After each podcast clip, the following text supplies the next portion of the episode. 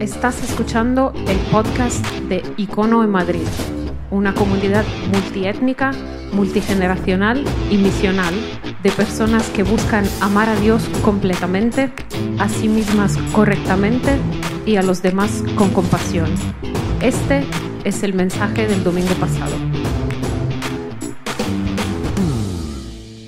Muy bien, pues buenos días a todos. Buenos días, Icono, y contenta de veros. El domingo pasado me lo perdí, así que este venía con doble gana. Y con ganas de compartir también con vosotros de un tema que viene siendo ya casi un clásico en los veraneos misceláneos estos que nos tomamos aquí en Icono, que sabéis que lo que hacemos es eh, seguir en el verano una serie que no es serie, pero en, en la que yo ya creo que llevo como dos o tres años seguidos hablando del tema del que también os voy a hablar hoy, que es la mayordomía. Si echáis un vistazo a la página web y echáis eh, mano de YouTube también, de tiempo atrás, eh, recordaréis que en más de una ocasión nos comentaba que mi cierre y mi comienzo de año no se suele hacer tanto por año numérico, sino que suelo abrir y cerrar año, más bien cuando llega el verano cerramos curso escolar y uno empieza a pensar un poco en lo que viene, el verano lo suelo utilizar también para reflexionar sobre lo que ha sido el tiempo anterior, eh, le doy un par de vueltas a algunas cosas que quiero cambiar, eh, rectifico algunas que han estado muy mal hechas, intento orientar otras mejor. Y no tanto es que quiero contaros de esto por esta eh, costumbre mía o este hábito mío, sino porque creo que el asunto de la mayordomía, da igual en qué momento del año hagas una revisión, te tomes tu tiempo para pararte, detenerte y analizar algunas cosas, eso tiene que pasar en algún momento. Debería ser algo que tenemos integrado, porque como recordaremos ahora en un momento, pues eh, forma parte de, nuestra identidad.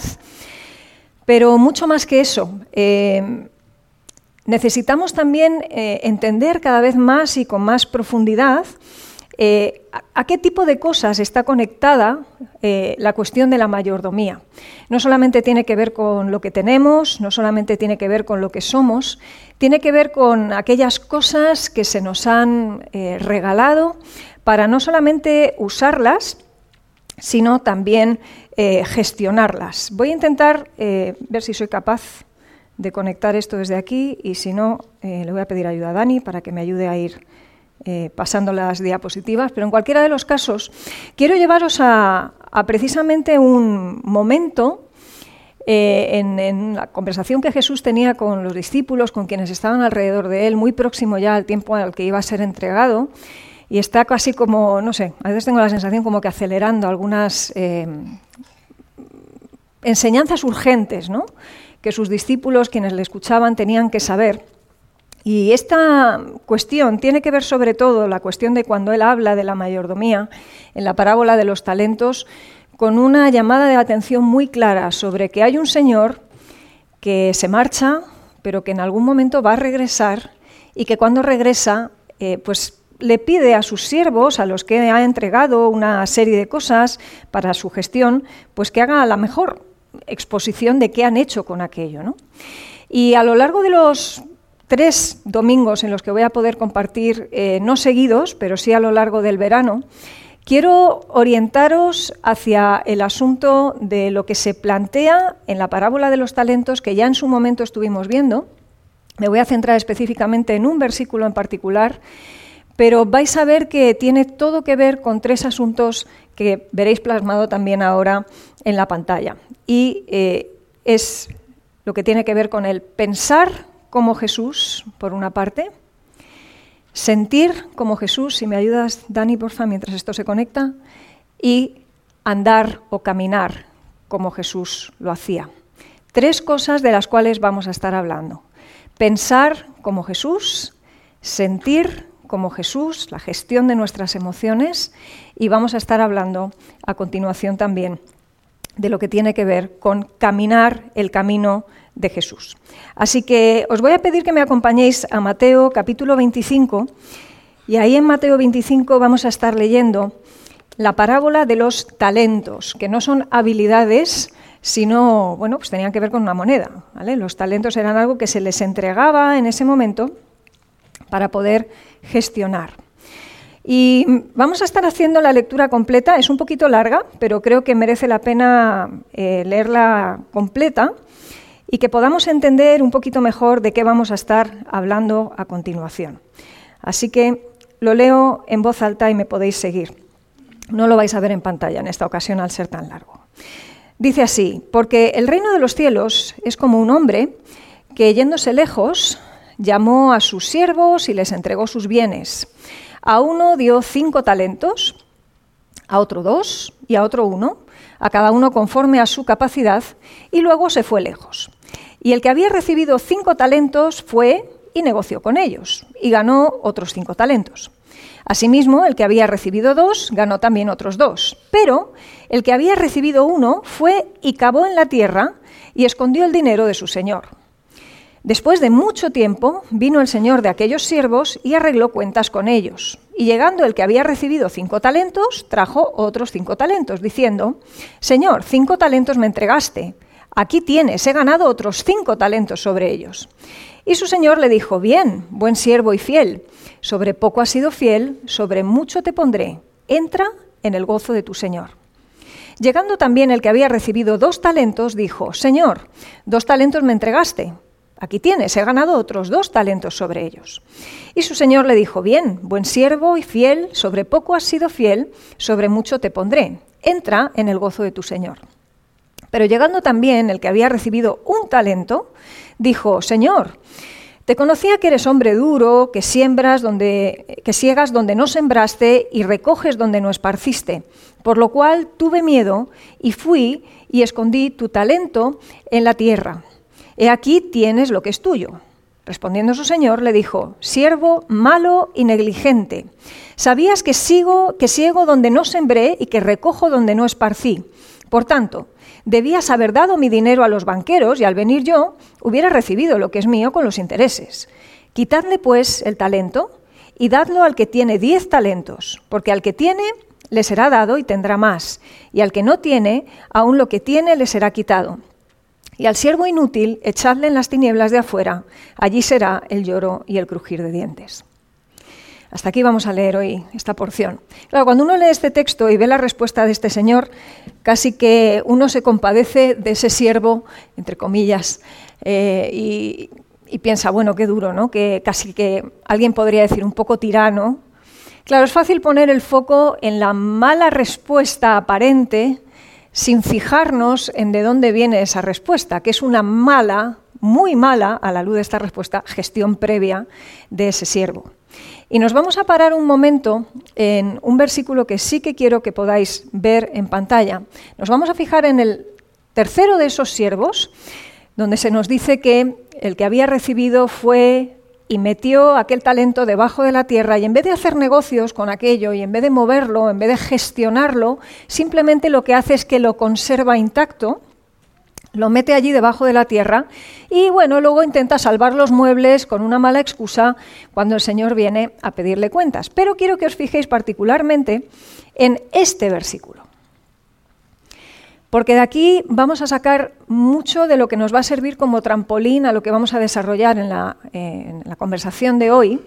Y es lo siguiente, fijaros cómo dice el texto, dice, llegando también el que había recibido un talento, o sea, cuando ya el Señor está allí y están todos rindiendo cuentas ante él, dice, Señor, te conocía que eres hombre duro, que ciegas donde no sembraste y recoges donde no esparciste. Por lo cual tuve miedo y fui y escondí tu talento en la tierra. Aquí tienes. Y quiero destacaros tres cosas ahí.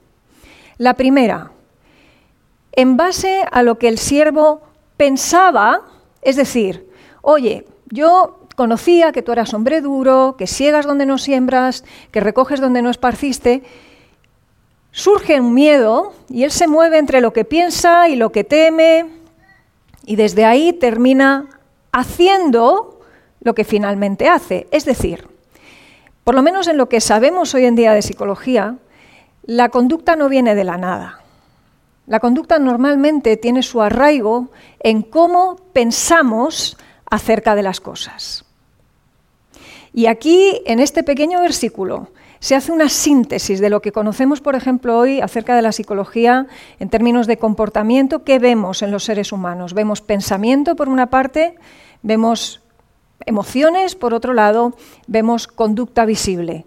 Lo que pienso y que me hace sentir de una determinada manera, y ahí es donde voy sacando mis conclusiones y a veces no sabemos quién es primero, si huevo o gallina, ¿no? Sentimiento y, em, y, pensamiento andan ahí nutriéndose mutuamente, pero lo que está claro es que de lo que sale de ahí termina concretándose un tipo u otro de conducta. De hecho, si lo pensáis detenidamente, es no solamente altamente probable, sino seguro, que los otros dos siervos, precisamente, aunque tuvieran la misma información acerca del Señor, desde luego pensaron distinto al respecto, sintieron distinto al respecto y por eso también actuaron diferente al respecto.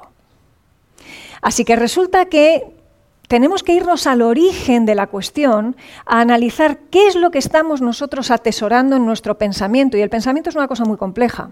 Pero mirad, ahí entran muchos tipos de cosas, del tipo recuerdos, impresiones, opiniones, lo que se llaman en psicología atribuciones, que eso son las explicaciones que damos acerca de las cosas, todo eso, el pensamiento, eso que aparenta estar aquí en una especie de caja negra que como no la vemos a veces pues no sabemos muy bien cómo manejar, ese pensamiento marca y determina muchas de estas cosas. De hecho, fijaros, ya lo hablaremos la semana eh, que corresponda cuando hablemos de sentir como Jesús. Em, nuestras emociones surgen de una manera bastante involuntaria, muy visceral, eh, casi son como un acto reflejo en ocasiones, pero ¿quién tiene la capacidad de poner en orden las emociones una vez surgen con esa virulencia incluso. Un pensamiento conformado, conforme a la palabra, un pensamiento sujeto al espíritu. Así que el pensamiento es buena parte de la clave y por eso empezamos por él hoy, para determinar hacia dónde vamos también como cristianos. Si quieres hacer cambios en tu vida, si quieres orientar, pues ya sea el nuevo curso o un nuevo año o a dónde quieres volver en septiembre después de las vacaciones o cualquier otra cosa, necesitas detenerte a pensar como piensas, valga la repetición. Estamos haciendo aquí lo que se llamaría en psicología un meta-análisis, el pensar en cómo pensamos. Y es a lo que nos vamos a dedicar hoy. Hemos salido hace poco de una serie, una serie de conversaciones en las que hablábamos del Sermón del Monte. Y os acordáis de esa porción en la que unos cuantos le decían al Señor, Señor, Señor, en tu nombre hicimos y movimos y sanamos y sacamos demonios, hicimos tal y cual y cual. Y hay una respuesta muy dura de nuevo del Señor que les dice, no os conozco. ¿Por qué? Porque es relativamente fácil comportarnos de una determinada manera sin que haya de base transformación. Somos unos imitadores estupendos. Se puede imitar relativamente de forma sencilla el camino de Jesús en términos de culturilla o subculturilla evangélica, ¿no? De lo que se hace en la iglesia, de cómo nos vestimos, de cómo hablamos, de cómo nos movemos, de cómo servimos, incluso. Podemos aparentar estar caminando incluso el camino estrecho y que aquello no haya significado en ningún momento pasar por la puerta estrecha que es Cristo y dejar que nuestro razonamiento, nuestra forma de pensar, de opinar, sea verdaderamente transformada. Y en aquel momento el Señor Jesús les dice exactamente lo que está pasando aquí con este otro siervo, es que no os conozco. Esto que estáis presentando delante de mí no va conmigo. Esa no es la mayordomía a la cual yo aspiro ni lo que yo os estoy encargando.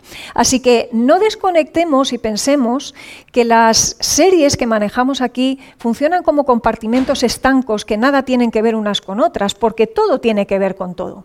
De manera que lo que vamos a estar hablando hoy en sucesivas semanas tiene todo que ver con lo que hemos aprendido acerca de cómo funciona el reino de los cielos, que eso es lo que estuvimos viendo cuando hablábamos del sermón más famoso del mundo, el Sermón del Monte. Bueno, en medio de todo eso, entonces, a lo que nos vamos a mover es hacia la pregunta, ¿pienso yo conforme al reino del que formo parte?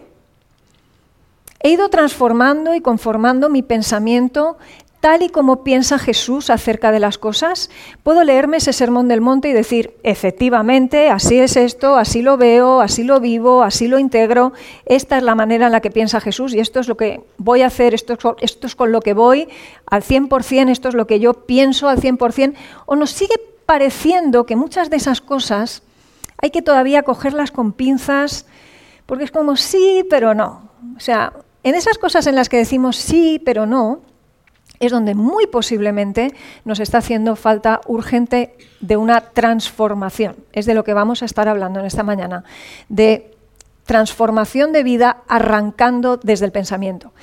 Y por si alguien pudiera pensar que es que estoy colando la psicología en la iglesia, esto hace mucho tiempo que está perfectamente arraigado en el Evangelio y en el Antiguo Testamento. Si nos vamos al libro de Proverbios, os vais a encontrar en un contexto muy sencillito en el que se está hablando, por ejemplo, de las personas codiciosas, avaras.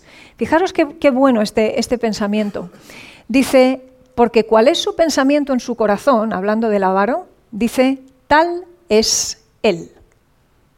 Esto no se lo ha inventado la psicología. La psicología, como otras ciencias, va encontrándose por el camino cosas que no están completamente expuestas en el texto bíblico, pero muchas de ellas están ahí, como entre, líneas, esperando a ser descubiertas y bueno, pues luego en el desarrollo del día a día también, eh, bueno, pues puestas en movimiento y viendo cómo las aterrizamos a, a la vida del siglo pues tres cuando eran los del siglo III, cinco, siete, veinticinco cuando lleguemos, ahora en el 21. Si es que llegamos al 25, que tal y como vamos en el 21, vamos a ver.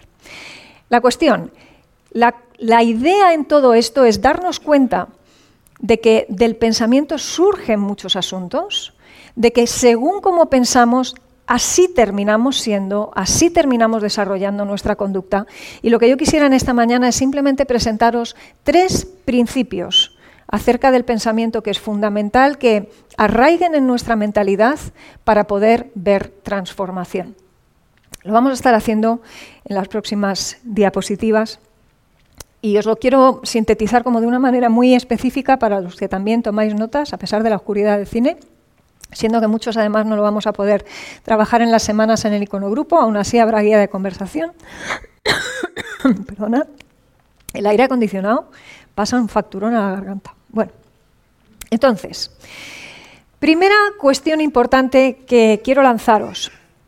Y parece una obviedad lo que voy a decir, pero os vais a dar cuenta de que esto no lo tenemos tan asumido ni tan asimilado como a veces nos parece. Nuestros pensamientos no son sus pensamientos. Seguramente estáis evocando, como yo cuando pensaba en esto, en un, en un versículo muy conocido eh, en Isaías 53, que es este que tenéis delante, y que nos dice básicamente que no solo sus pensamientos, sino sus caminos son distintos a los nuestros, y que como son más altos los cielos que la tierra, así son sus caminos mucho más elevados, gracias Susana, mucho más elevados y los pensamientos suyos también más que los nuestros. Fijaros que de lo que está hablando este primer principio es de un asunto que digo, no solamente es que hoy en la calle sigue rechazándose, sino que creo que muchos cristianos, o que se llaman cristianos, o que nos llamamos cristianos, rechazamos de una forma sutil. Y es, tenemos que reconocer que nosotros no somos Dios. Y de nuevo digo, puede parecer una cosa muy obvia, pero a la luz de cómo a veces nos comportamos y de cómo pensamos y de cómo dialogamos, sí que nos creemos un poquito Dios. Al menos pensamos que somos como Dios. Aquella fue la primera cuestión en el Edén, ¿os recordáis de aquel, aquella conversación con la serpiente, la mujer, todo aquello? Y seréis como Dios, que conoceréis el bien y el mal. Pero eso nos lo hemos llevado mucho más lejos. Porque insisto, por cómo nos movemos, por cómo actuamos, pareciera que tratamos a Dios no como el Señor que viene a pedir cuentas en un momento dado al mayordomo, no como Él es Dios y nosotros hombres, no como Él es creador y nosotros criaturas, no como Él es padre y yo soy hijo, sino como que es un colega. Porque como somos amigos, como Dios me llama amigo, pues entonces de amigo a colega, ¿no? Cosas que pasan muchas veces en nuestras casas y de las cuales nos escandalizamos. Nos escandalizamos de que los hijos no entiendan la autoridad de los padres. Ni nosotros como adultos parecemos entender demasiadas veces que Dios es Dios y nosotros no lo somos. Y esto nos sirve para que los hijos tengan un estupendo parapeto en el que ahora mismo eh, pues hacerse un poquito de coartada y decir, a ver, mientras vosotros no lo resolváis, nosotros hijos tampoco. No, tenéis que resolverlo igual. Pero aquí metámonos todos y salves el que pueda. Evidentemente, si no entendemos que Él está allí y nosotros estamos aquí, lo que hacemos es confundirnos y confundir un asunto muy vital, que es el que os planteo ahora, y es, hemos confundido el regalo de poder conversar con Dios y nos lo hemos transformado a la licencia de poder contender con Él como si esto fuera de, bueno, esa es tu opinión, pero yo pienso otra cosa lo que sería una especie de colegueo al que Dios no entra, no le valen las excusas, no le valen los argumentos baratos. Si olvidamos cuál es nuestra identidad, y de esto va casi todo lo que se está cociendo en el mundo hoy, ¿eh? asuntos de identidad, y no hablo solo de identidad relacionada con la sexualidad, eso es una, vamos, una reducción prácticamente al absurdo. Es identidad en general. Si uno no sabe por dónde pisa, difícilmente sabe cómo moverse porque el mundo entonces se convierte en una especie de campo de minas.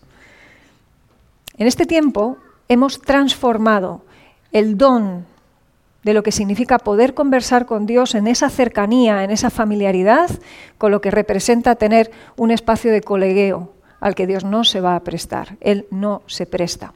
Fijaros que a veces pudiera ser por despiste, pudiera ser por ignorancia, podrían decir algunos.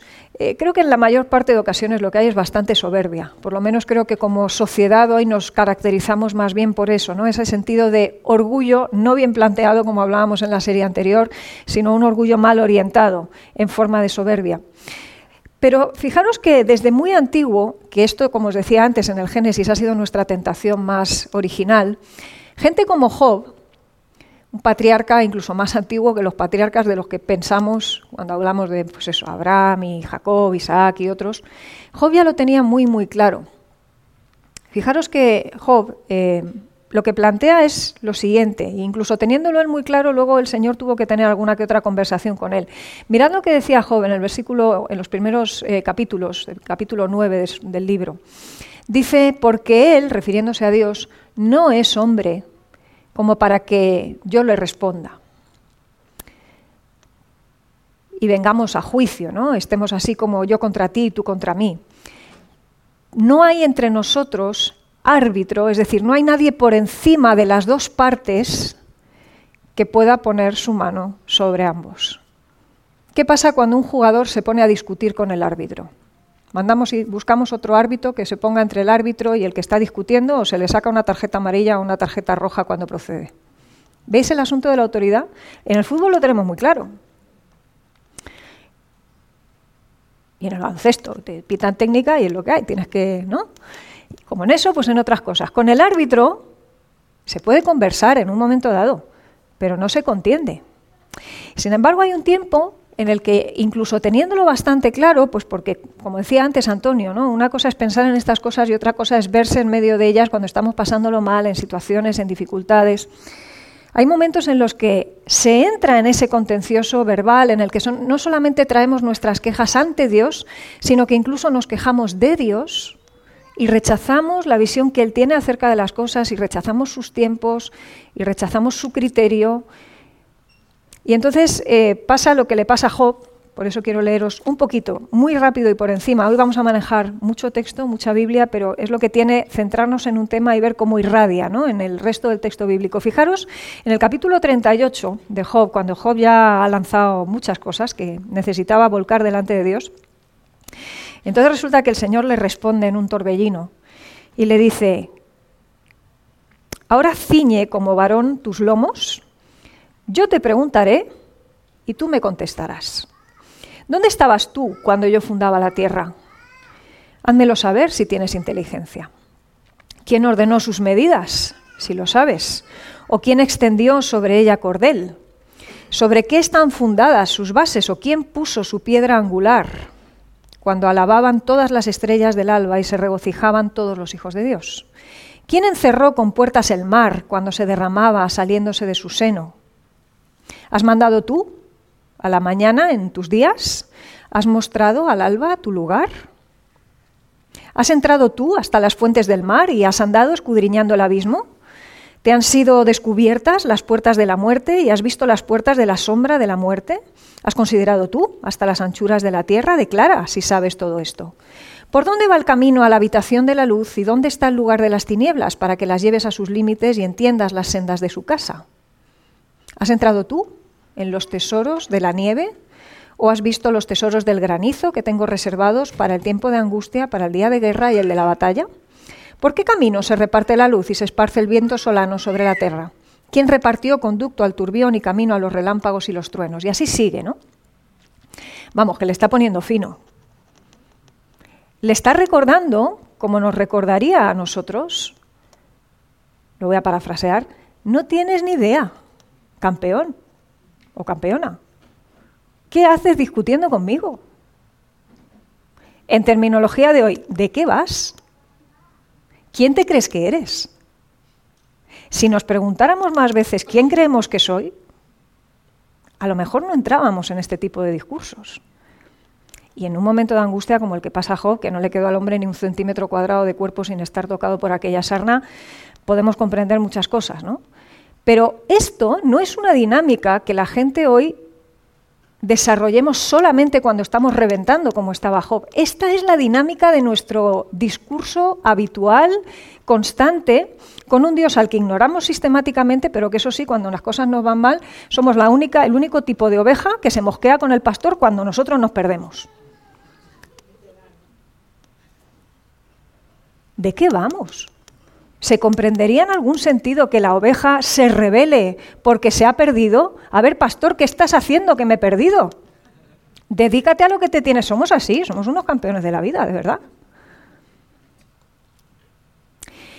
Así que esto nos lleva hacia dos consignas que en realidad conocemos, sabemos, pero que nos vamos a recordar en esta mañana. Y hay otras más, que no me he puesto aquí a añadir textos y textos y textos porque no nos vamos a ir a las 4 de la tarde.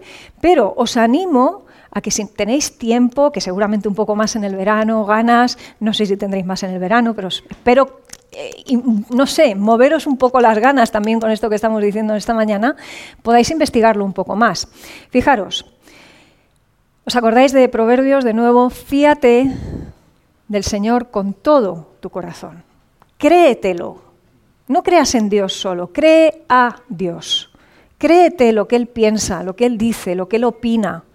No te apoyes en tu propia prudencia. Reconócelo, es decir, date cuenta y declara con tus palabras, con tus gestos, con tus hechos que Él es Dios. Reconócelo en todos tus caminos y Él va a enderezar tus veredas. Y dice, no seas sabio en tu propia opinión. Ese es nuestro gran pecado desde el principio hasta el final. Somos sabios en nuestra propia opinión. Nos creemos más listos que Dios. Y cuando nos creemos más listos que Dios, cuando eso es lo que pensamos, que nuestras emociones sean las que son y que nuestra conducta sea lo que es, es la consecuencia natural. Ahora, cuando dejamos que nuestro pensamiento sea transformado y decimos como en el Salmo 100, reconoced que Él es Dios, Él nos hizo y no nosotros a nosotros mismos. ¿Os acordáis de esa frase tan típica de ahora? Yo soy un hombre hecho a mí mismo. Yo soy una mujer hecha a mí misma. Mentira. Pero creemos, aceptamos en nuestro pensamiento mentira tras mentira tras mentira simplemente porque nos resulta bastante más agradable de pensar que otras cosas que nos resultan muy desagradables de pensar, reconocer que no somos lo que creemos ser. Así resolvemos la disonancia cognitiva. No me voy a meter en ese tema, pero esto también está muy bien estudiado en psicología. Cuando no nos gusta la realidad, pues ajustamos el pensamiento para que encaje con esa realidad que no nos gusta y no con la realidad que realmente hay. Entonces vamos autoengañados por la vida. Pero bueno, ese es el mayor resumen que os voy a hacer sobre ese tema para no abundar en nada que no, que no toque ahora. La cuestión. Isaías también lo menciona, por ejemplo, si os vais al capítulo 64, eh, creo recordar, ya no solamente dice, como dice el, Salmo 100, pueblo suyo somos, ovejas de su prado, Isaías dice, nosotros somos barro, tú nos formaste. ¿Cuánto nos cuesta dirigirnos a Dios en términos de yo abajo, tú arriba? Esta es la primera cuestión si queremos transformar nuestro pensamiento. Segundo asunto. Nuestros pensamientos tienen que ser renovados y transformados. Porque si veo el problema pero no hacemos nada al respecto, estamos igual. Hemos hecho un gran diagnóstico, pero el cáncer sigue ahí. Un diagnóstico no resuelve nada. Un diagnóstico solamente es un apunte, arrojar algo de luz sobre dónde está el problema. Pero no nos conformaríamos si tuviéramos un cáncer con que todo se quedara en el diagnóstico. Lógicamente tendríamos que moverlo en otra dirección. Así que, si lo tengo que poner de otra forma, dicho de otra manera, lo, lo que diría es, no podemos pensar igual que antes y no podemos pensar igual que el resto. Transformarse, renovarse, significa que lo de antes no vale y que lo del resto no vale. Y no vale si es que no está alineado con lo que entenderemos que es nuestra vertical perfecta, la vertical que marca la plomada en construcción, que te dice esto es lo recto, esto es lo correcto, esto es lo que merece la pena, por aquí se va, por aquí no es, ya que se dice tanto la frase ahora, ¿no? Por ahí no es. Pues recordáis que cuando hablábamos del Sermón del Monte decíamos, parece muy extremista, porque hombre, siempre dos opciones, ¿no? Jolín, qué manía con las dos opciones es que una opción elimina todas las demás. Y por todas esas no es. Es por donde Dios dice que es. Y transformar esto, transformar, mejor dicho, nuestra manera de pensar e incorporarle esto, renovar nuestra mente para que esto tenga su lugar y sea lo que marque el norte, esto nos cuesta la vida misma. Pero fijaros, se supone, no, lo dice clara la palabra, tenemos la mente de Cristo. Algunos se sorprenden cuando escuchan este versículo, es como, sí, eso dice la Biblia. Primera de Corintios 2.16, lo podéis buscar después en casa. Nosotros tenemos la mente de Cristo. Hemos sido dotados de una nueva naturaleza que, por supuesto, tenemos que ejercitar, tenemos que entrenar, tenemos que estar dispuestos a poner en marcha, a utilizarla, porque la antigua naturaleza nos va a querer hacer adelantamientos antirreglamentarios por la derecha todo el tiempo, y nosotros muchas veces se lo vamos a permitir, pero esta idea de tenemos la mente de Cristo significa que nuestra mente ha sido transformada, tiene la posibilidad de seguir siéndolo, pero para eso hemos de sujetarnos al Espíritu. Es quien el Señor nos ha dejado para seguir obrando en nosotros, porque no que lo hayamos alcanzado ya, sino que proseguimos a la meta. Ese texto conocido que os suena cuando hablamos de la renovación de nuestro entendimiento en Romanos 12, Pablo hablando muy claramente, no os conforméis a este siglo. Y no es solamente que no nos conformemos como vivir o, viviendo más bien como el resto vive, es que la cosa va mucho más a fondo. No te puedes conformar a pensar como el mundo piensa, porque si piensas como el mundo piensa, actuarás como el mundo actúa. Necesitamos transformar el pensamiento. Y la manera es justamente a través de la renovación de nuestro entendimiento, de que lo que yo pensaba que sabía y conocía, cuando ahora lo miro y lo leo a la luz del Evangelio, me doy cuenta de que no es como yo pensaba.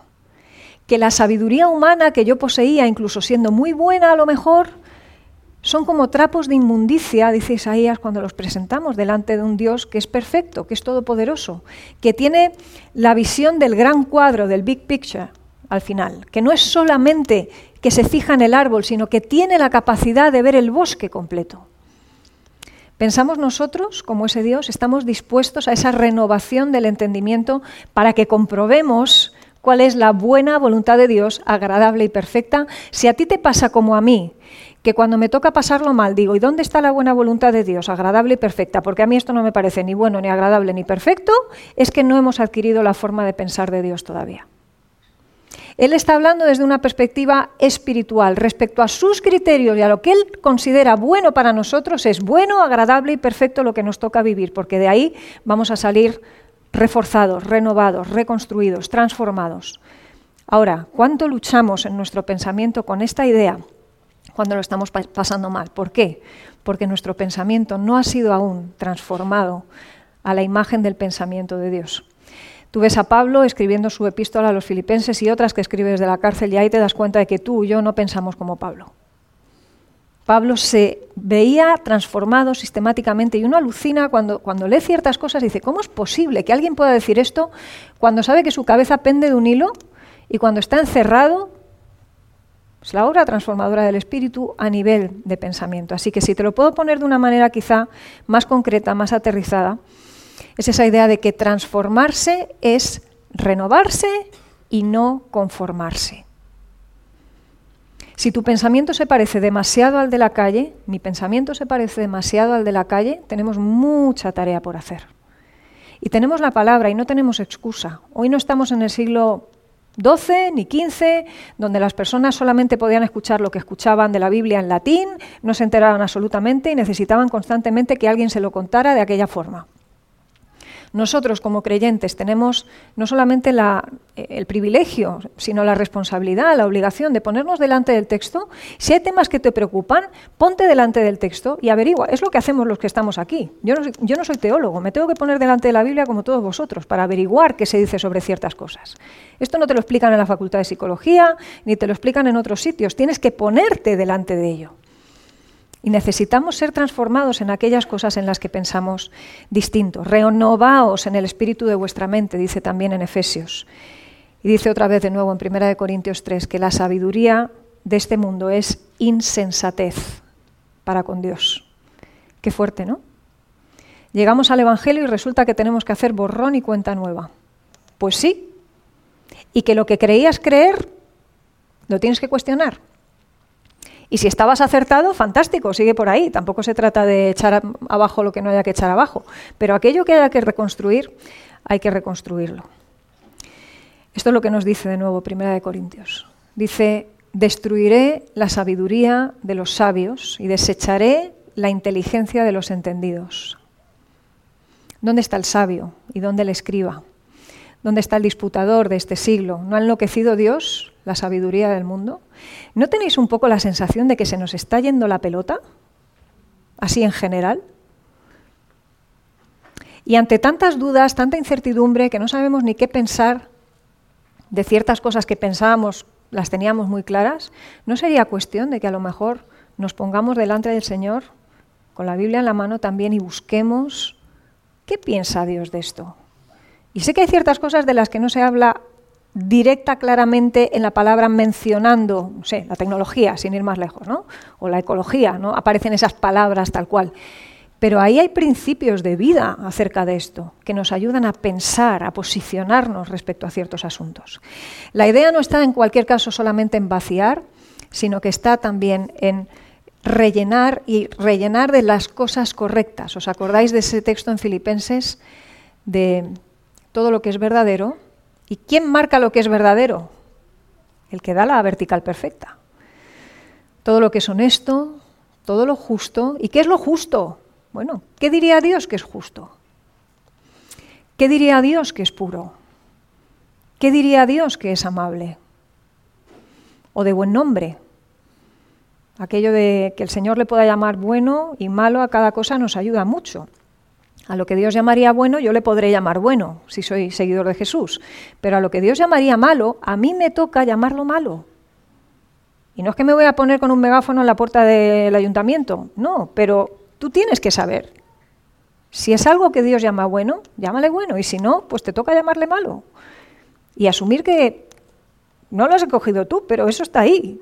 Puedes hacer como que no lo ves, y yo tampoco, pero las cosas no funcionan de esa manera. En esto pensad, dice al final del texto. O sea, si tienes dudas sobre qué rellenar tus incertidumbres, tus dudas, tira de esto. Si dejas el hueco vacío, si simplemente vacías tu mente, como se hace en la meditación budista, por ejemplo, y no lo rellenas de lo bueno, se te va a volver a rellenar de la misma basura que tenías antes, porque todas las voces alrededor te van a indicar que tienes que pensar. ¿Cómo se pone un corte radical en eso? Trayendo a la mente el pensamiento de Dios a nuestras vidas.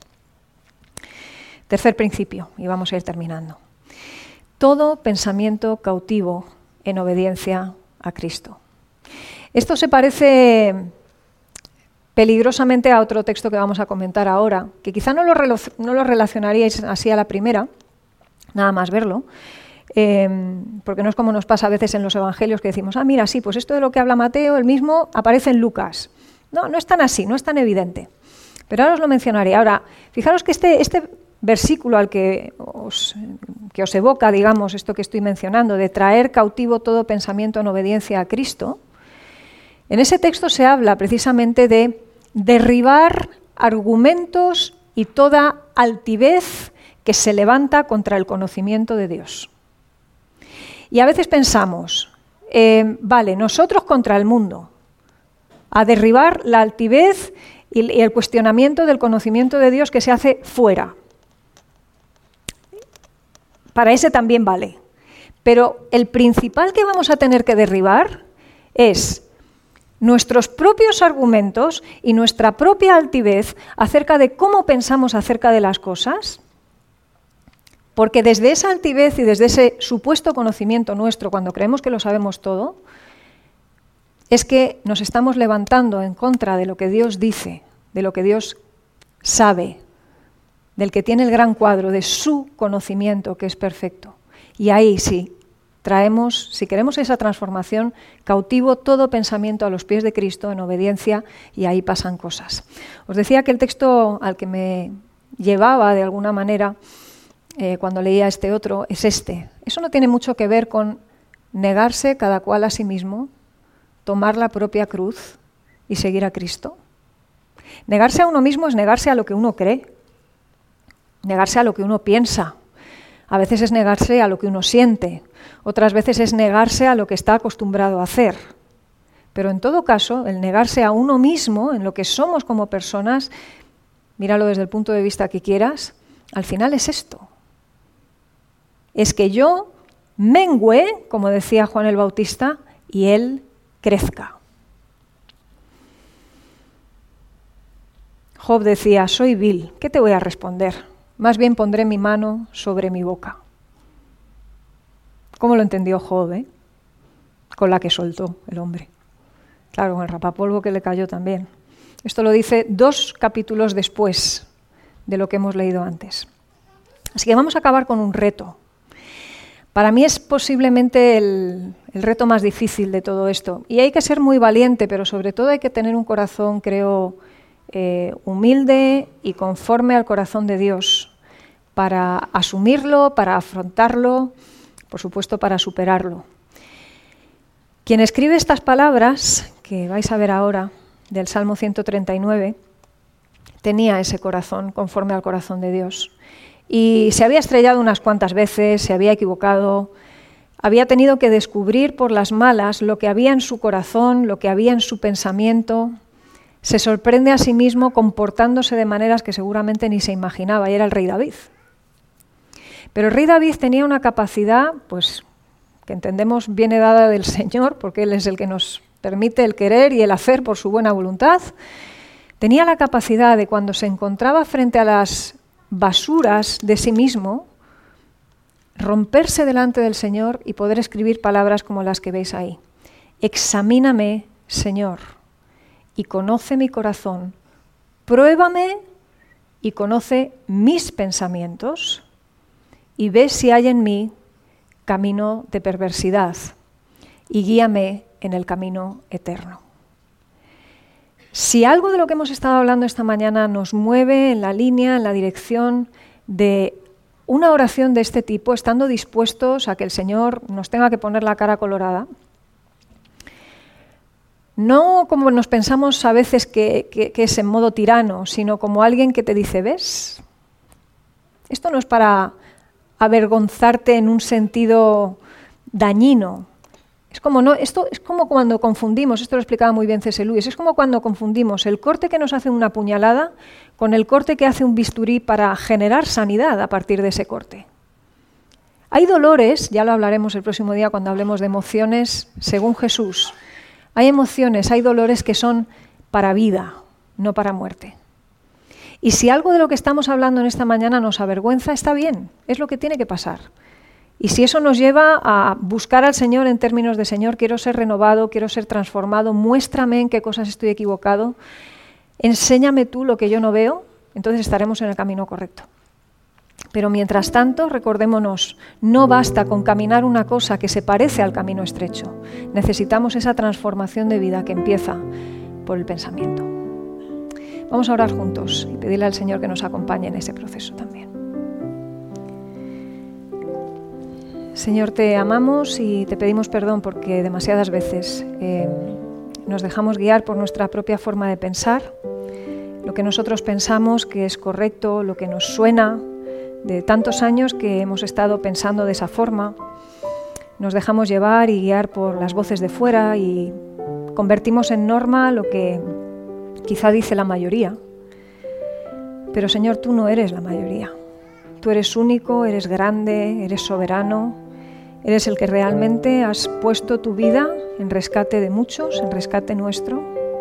Y queremos, Señor, estar alineados con lo que tú piensas para poder sentir lo que es bueno, para poder movernos, Señor, en medio de este mundo difícil hacia lo que tú quieres y poder honrar tu nombre, Señor, también con nuestra forma de vivir. Así que te damos las gracias en esta mañana porque tu palabra sigue estando viva, sigue trayendo luz al pensamiento. Podemos ponernos delante de ella en tantas eh, traducciones, en tantas versiones, con tantos comentarios bíblicos, con tantas posibilidades que no aprovechamos. Pero sin embargo, Señor, tú sigues deseando comunicarte con nosotros, mostrarnos el camino de la vida.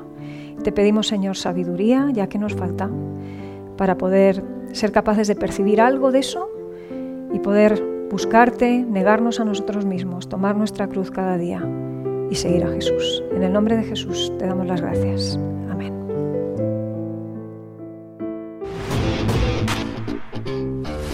Gracias por escuchar estos recursos. Esperamos que te haya retado y motivado a vivir arriba, adentro y afuera. Recuerda que para conversar sobre estas ideas puedes participar en un icono grupo. Pásate por nuestra página web y encuentra más información icono.online.